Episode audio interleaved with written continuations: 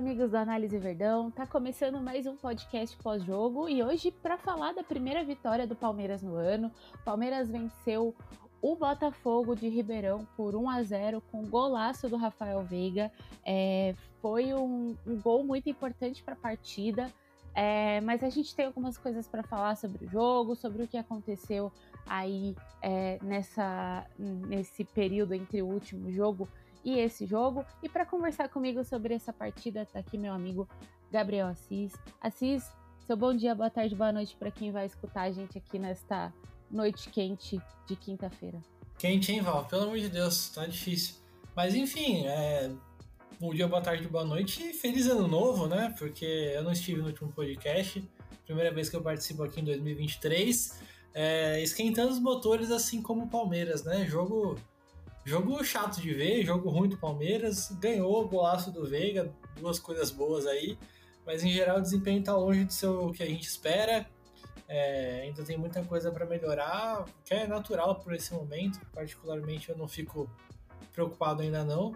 É, acho que tem bastante tempo ainda para crescer, mas, mas é isso. Bora falar desse jogo, bora tentar avaliar o desempenho, colocar dentro de um contexto ver se tem alguma novidade aí, né? Que pode ter saído do banco de reserva, que pode ter aparecido alguma movimentação do Abel para esse jogo, durante essa partida, para o time conseguir segurar esse resultado, pelo menos, ó.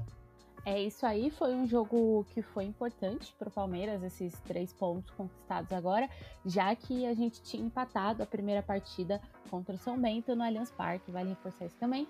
E, Assis, eu queria começar falando com você sobre é, as dificuldades defensivas que o Palmeiras enfrentou e também enfrentou no último jogo é, contra o São Bento. A gente viu algumas coisas que até eu e o Matheus Farias trouxemos no último podcast. É, acho que vale a gente trazer também para a pauta, é, porque um time nunca joga sozinho, né?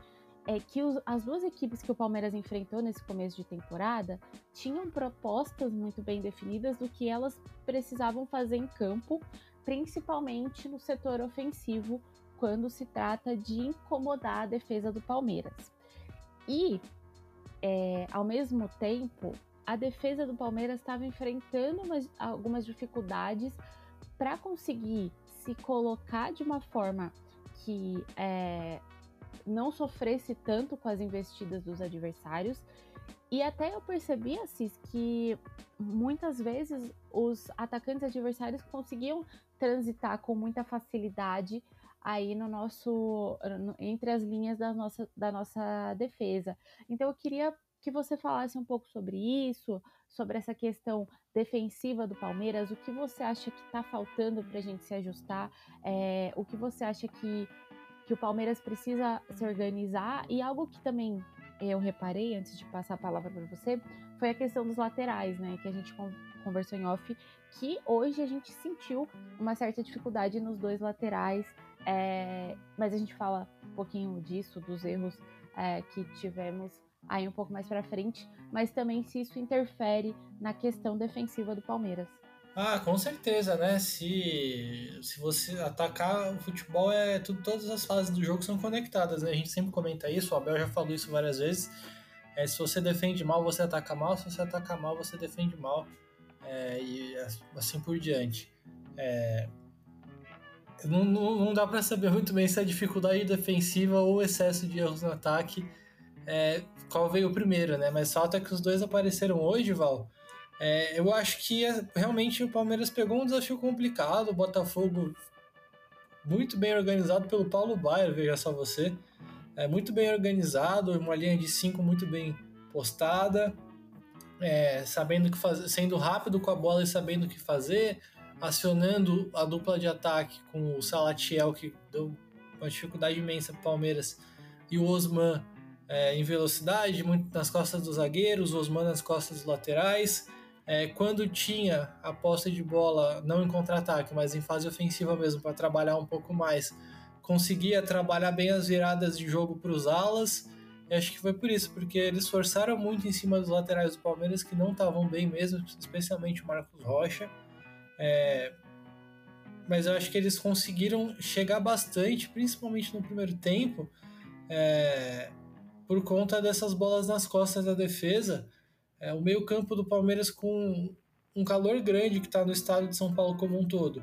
É, o, o Jailson e o Veiga ainda fora de ritmo por causa de lesão. Todos fora de ritmo, ainda mais o Jailson e o Veiga, na verdade, que vinham de lesão. É, o Palmeiras não estava conseguindo pressionar essa bola, o Palmeiras não estava conseguindo morder no meio-campo.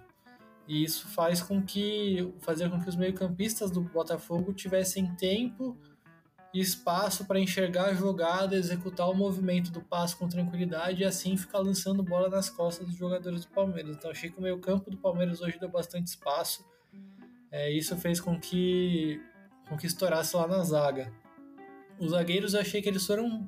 Acho que se não fosse a linha, o Piqueires, o Gomes, o Murilo e o Everton, é, na parte defensiva, pelo menos, o Palmeiras teria sofrido muito mais, teria perdido esse jogo, provavelmente. É porque eles cometeram erros com bola, eles ainda não estão com o ritmo de jogo e os níveis de força lá no alto. Então eles sofreram muito nos duelos físicos, mas no que diz respeito a posicionamento, a corte por baixo e tudo que se, todo, tudo que eles faziam posicionados, mas sem contato com o adversário, eles foram muito bem. O Danilo, o Murilo afastou várias no primeiro pau, o Piqueires salvou algumas dentro da área também, mais no segundo tempo. O Gomes também conseguiu ganhar algumas, então é, acho que, em geral, é tudo decorrência de um time que está fisicamente abaixo ainda para a coisa funcionar.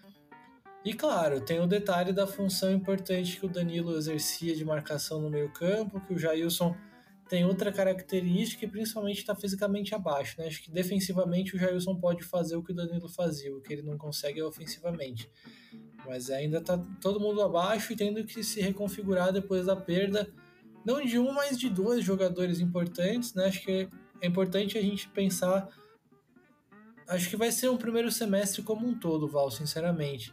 Mas é especialmente essa, essa primeira fase de Paulista é de reorganizar a equipe depois de duas perdas importantes. Se, se contratar ou não, perdeu duas peças que estavam encaixadas e agora tem que encaixar outras. Então, acho que é normal que isso aconteça.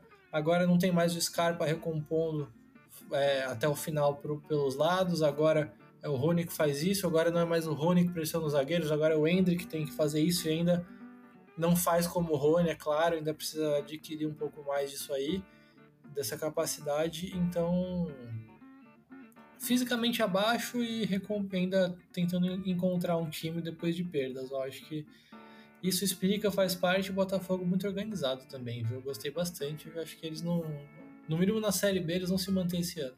Sim, exatamente. Esses eu também achei um time extremamente organizado, é, é, que tinha muito bem definido o que precisava fazer né, durante o jogo. Como você falou, tinha umas jogadas mais rápidas ali, sabia pressionar muito bem.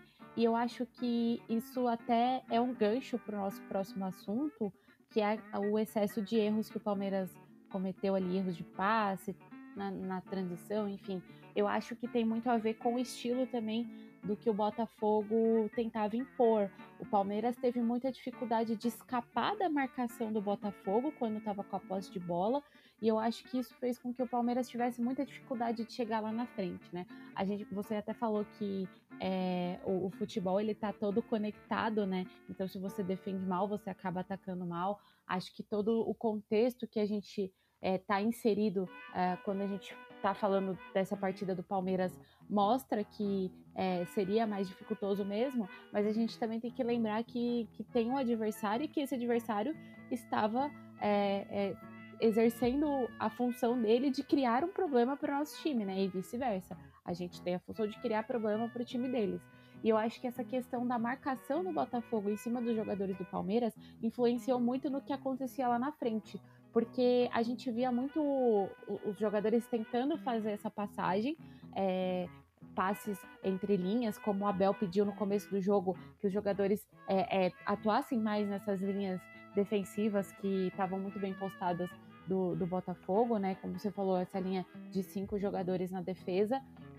E além disso, é, o Palmeiras não, não conseguia escapar dessa marcação, não conseguia fazer essa função que o Abel tinha pedido, justamente porque eles conseguiram encaixar de uma forma que o Palmeiras não conseguia girar a bola. É, talvez, eu posso estar errada, eu queria até que você é, me falasse a sua opinião.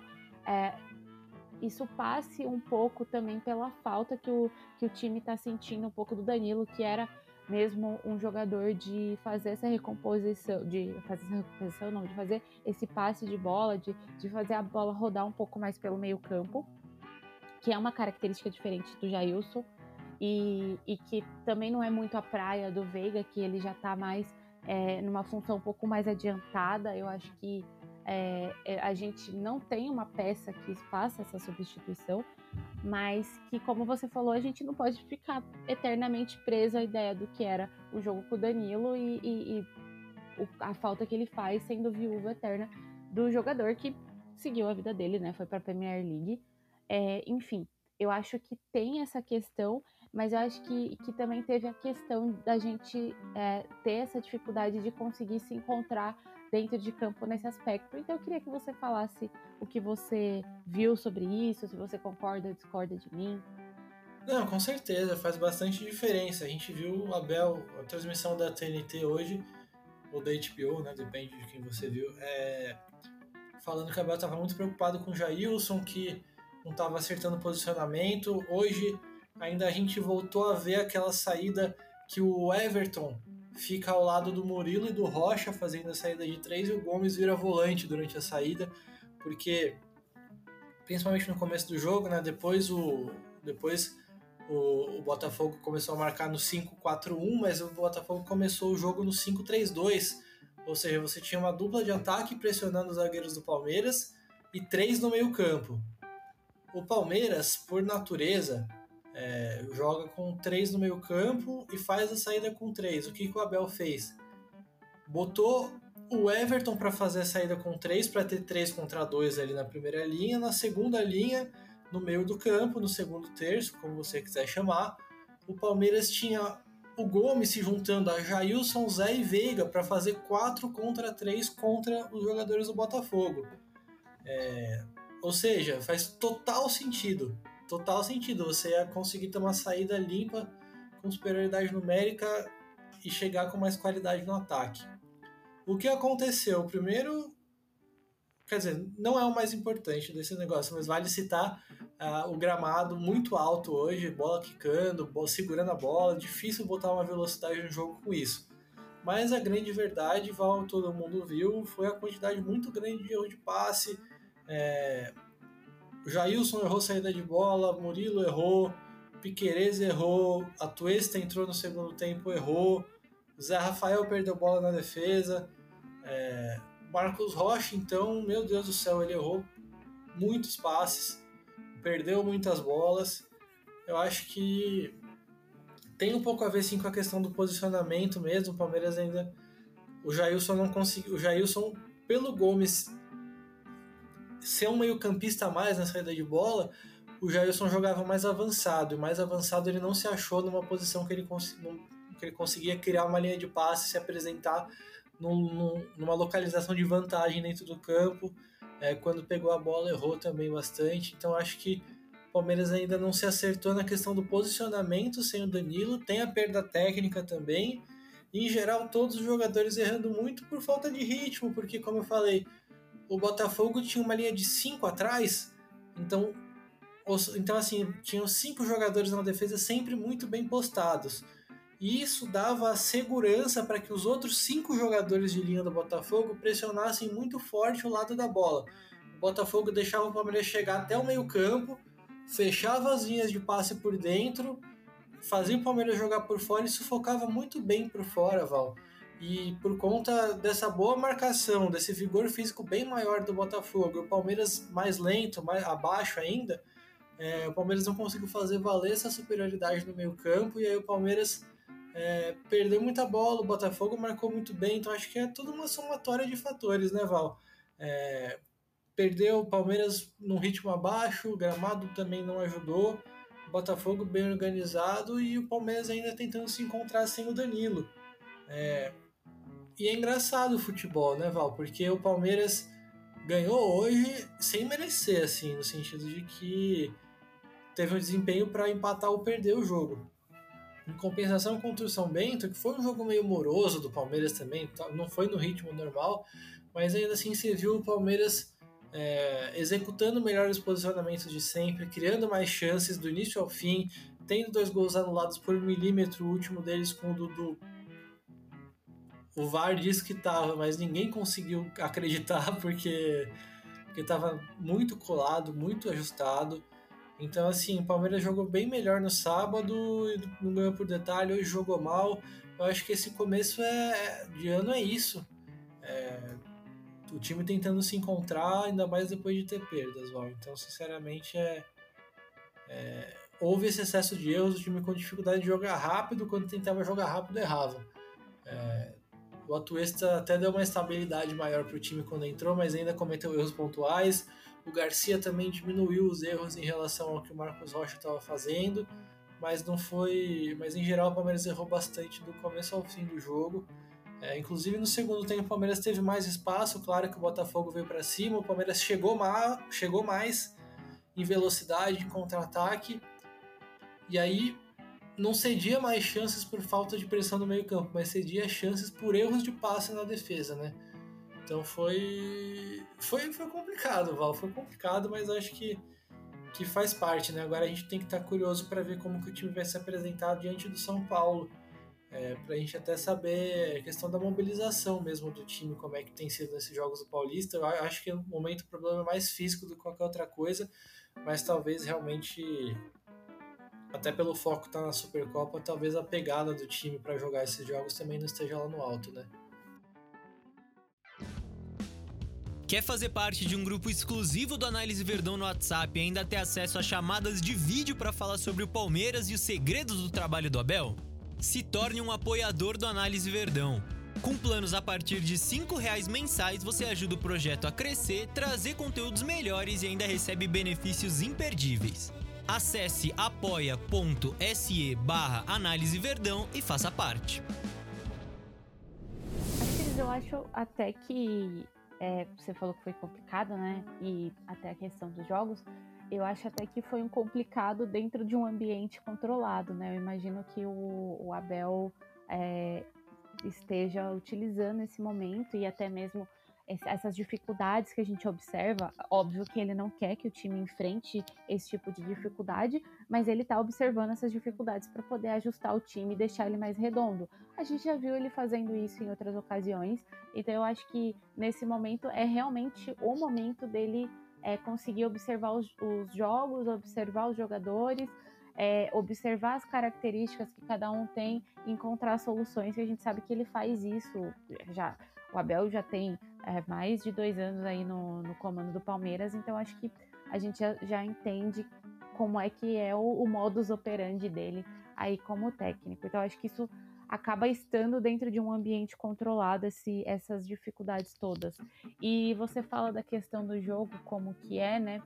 É, realmente, hoje o, o, Palmeiras teve essa dificuldade muito grande e, gente, eu não, não sei até agora, é, acho que é o Everton e a Trave salvaram muito hoje, é, como que o Salatiel acabou não fazendo gol no Palmeiras no jogo de hoje, porque ele tava que tava. Então, é realmente é, é ter essa questão do futebol em si e também como que o Palmeiras é competitivo, né? Mesmo estando abaixo, mesmo com todos esses erros que a gente comentou aqui, eu acho que o Palmeiras é uma equipe muito competitiva, é, que sempre tenta entregar é, o que pode é, dentro de campo, né? E, Assis, outra coisa que eu queria falar com você é em relação às substituições, né? O Palmeiras acabou tendo algumas mudanças que foram importantes, é, principalmente acho que o segundo tempo ele mudou muito é, a, a, configuração de como as coisas estavam acontecendo. Você citou um pouquinho disso e até falou um pouquinho das substituições, mas acho que é bom a gente passar de novo por elas, só para a gente falar é, sobre o que a gente percebeu depois dessas mudanças, que a gente imagina também que o Abel deve ter percebido isso durante é, a partida, né? No lugar do Jailson, entrou o Atuesta, que eu acho que era uma das principais preocupações, aí não só do, do treinador, como do torcedor também, é, dentro de campo, né? Daí saíram o Dudu e o Marcos Rocha para a entrada do Breno Lopes e do Garcia. eu acho que ah, você pode até falar melhor do que eu, mas o Dudu e Breno Lopes eles têm características muito diferentes. Então aí já era a questão de ter a necessidade de outra coisa. É, um não substitui o outro na, na, linguagem 6 por meia dúzia, né? Acho que, que aí traz outras características. E uma que me deixou bem surpresa foi o Gabriel Menino entrando no lugar do Rafael Veiga e aí jogando é, mais uma vez um pouco adiantado, né? Em relação ao que a gente esperava que o Gabriel Menino ia desempenhar nesse ano. Pelo menos eu achava que ele ia entrar na vaga do Danilo, mas ele acabou entrando hoje no lugar do Veiga, que também é uma posição que eu acho que, que o Palmeiras fica carente se o Veiga tem que sair, a gente tem que lembrar que o Veiga vem de lesão, então muitas vezes a gente não vai conseguir tê-lo por pelos, pelos 90 minutos, né? Enfim. E por último, é, saiu o Hendrick e entrou o Navarro aos 38 minutos. O Hendrick jogou quase a partida inteira, né? Como titular. O Hendrick que ganhou espaço e vem ganhando destaque, vem é, se adaptando ao estilo de jogo do Palmeiras. Então eu queria que você falasse um pouco sobre essas substituições, o que você achou é, e como que elas conseguiram mudar o time também. Boa, boa. É... Acho que as mudanças foram positivas para o time em geral. O Atuesta é um jogador de mais passe, de mais controle de bola que o Jailson, né? Então acabou dando uma reduzida nos erros, acabou sendo um cara que participou mais da saída de bola. Acho que isso deu uma estabilidade maior para o time. É, não muito também, porque ele também teve as perdas de bola dele.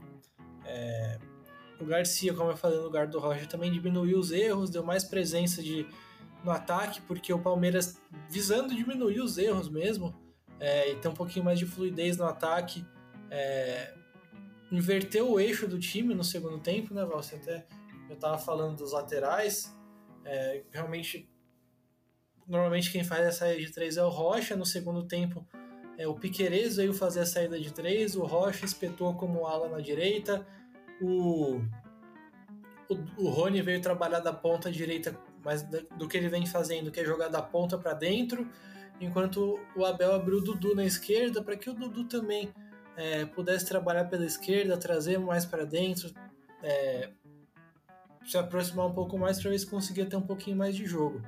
E aí o Dudu como uma tentativa de dar mais fluidez para o time, né? Mas enfim, é, tem, que, tem que administrar fisicamente. Aí, conforme o jogo foi passando, o Abel ainda colocou o Breno Lopes a renovar a recomposição pelo lado esquerdo e dar mais força no contra-ataque também. Ele puxou um bom contra-ataque, apareceu bastante no jogo, não decidiu, mas apareceu bastante no jogo. É, o menino, no lugar do Veiga, também renovou o fôlego e conseguiu é, dar um pouquinho mais de peso no meio-campo ali para ajudar a defender. Então acho que pelas características dos jogadores, o Palmeiras conseguiu reduzir um pouquinho dos erros, mas é achei curioso a entrada do, do Atuesta como primeiro volante, né? É, você vê que o Abel prezou pelo passe mesmo, não por qualquer outra coisa, né? O Gabriel Menino é até um pouco mais físico do que ele. É, o Jailson tendo sequência como titular, o Abel quer dar ritmo, ele já falou em coletivo, acho que é para dar ritmo. O, no ano passado, enquanto esteve disponível, o Jailson jogou mais que o Gabriel Menino, então talvez o Abel esteja pensando nisso também.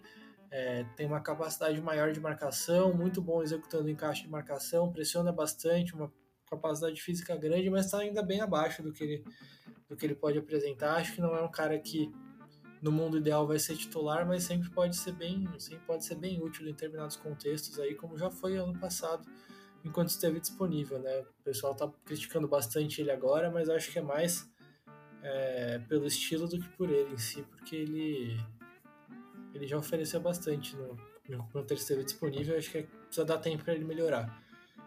É, mas acho que foi isso, acho que foi uma questão de característica ali é, e coisas que a gente já está acostumado a ver, né?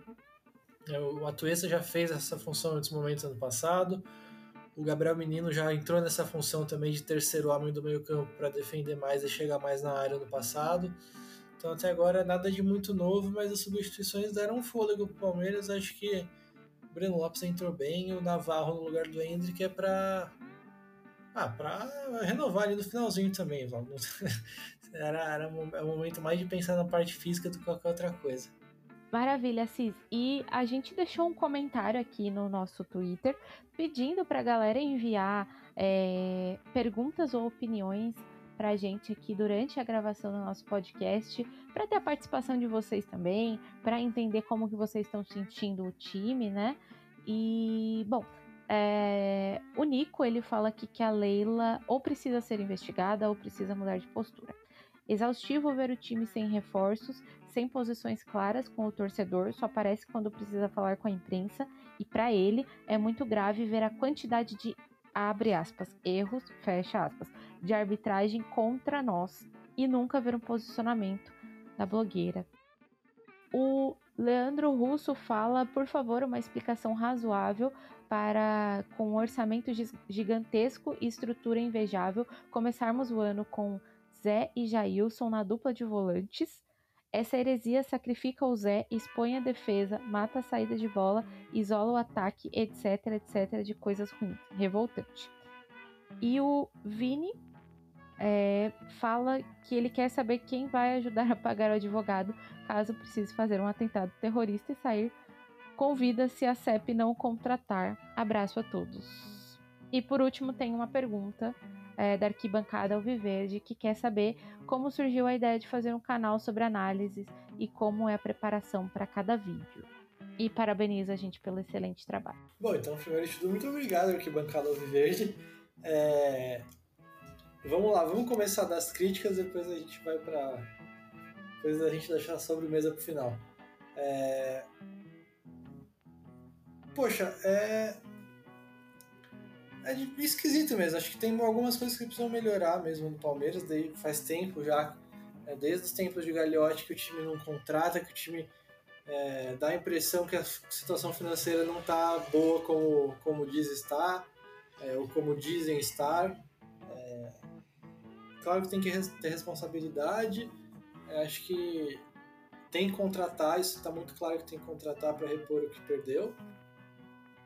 É, os nomes especulados e, as, e, a maneira com que as negociações acontecem, né? Os valores sempre assustam.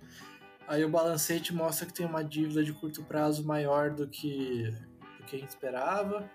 É, então rola uma dúvida assim. Acho que precisava ter um pouquinho mais de, de transparência para a gente entender como está a situação financeira do clube mesmo, quais são os gastos de hoje, a dívida é com o quê, quais estão sendo as prioridades por que, que não dá para contratar um ou outro, mas é. Mas eu acho que ainda dá tempo, né? O Danilo saiu agora. O ideal seria que já tivesse um substituto meio engatilhado, mas também a gente não sabe. Mas também, às vezes, precisava dar grana entrada do Danilo para contratar alguém. E não, não foi isso que. Então tinha que esperar, mas eu não sei, Val. É, realmente eu acho que, em geral, a revolta se dá pela falta de transparência. A gente fica meio sem entender o que fazer o que, qual é a situação? Assis, eu, eu acho que é exatamente isso que você falou, né? O problema é que a gente fica meio sem entender para onde seguir, né? E claro que é compreensível é, essa ansiedade até do torcedor de ter é, jogadores que possam fazer as funções que eles precisam, né? Acho que a gente tem que entender que o futebol ele tem que ser estratégico, ele tem que ser inteligente, né? O, é, o ideal seria o Palmeiras montar um time que se encaixasse com as ideologias do Abel, porque a intenção do, do clube é seguir com o Abel, né? É seguir com ele, com ele trabalhando com esses jogadores. Então, eu acho que a, a estratégia deveria ser essa, né? E também acho que existe o fato da gente ter saído. É, dizem que é 8 ou 80, né? A gente saiu do 80 e foi direto pro 8. Porque em uma época o Palmeiras contratava muitos jogadores, não sei se você lembra disso, contratava assim, baseado, assim, um monte de jogador. Nessa leva veio Borja, veio Daverson, veio uma galera. E, e agora o Palmeiras não contrata ninguém. Então acho que fica assim, tipo, a gente foi de, de contratar um milhão de pessoas para contratar zero pessoas. E eu acho que existe uma necessidade, assim, de reposição e renovação também. E eu acho que até assim, em alguns momentos, e, e isso é, acho que todas as equipes pensam assim, né? De, de você elevar um pouco o patamar também para subir a competitividade, já que tem outros clubes que estão buscando subir a competitividade. E isso eu não tô falando porque eu acho que o nosso elenco é ruim. Esse é o mesmo elenco, praticamente, com uma peça ou outra diferente, que veio nos dando títulos aí sob o comando do Abel. Mas eu acho que existe essa necessidade, existe essa ansiedade também por parte do torcedor, né? Eu não sei se, se você também concorda, mas acho que sim. É igual a gente estava até conversando, né? Tem, tem o caso do Soares, né? O Grêmio trouxe um jogador que ele é um multicampeão, que ele é, assim, brabo mesmo, assim, jogador nível seleção. Copa, tava na Copa do Mundo outro dia.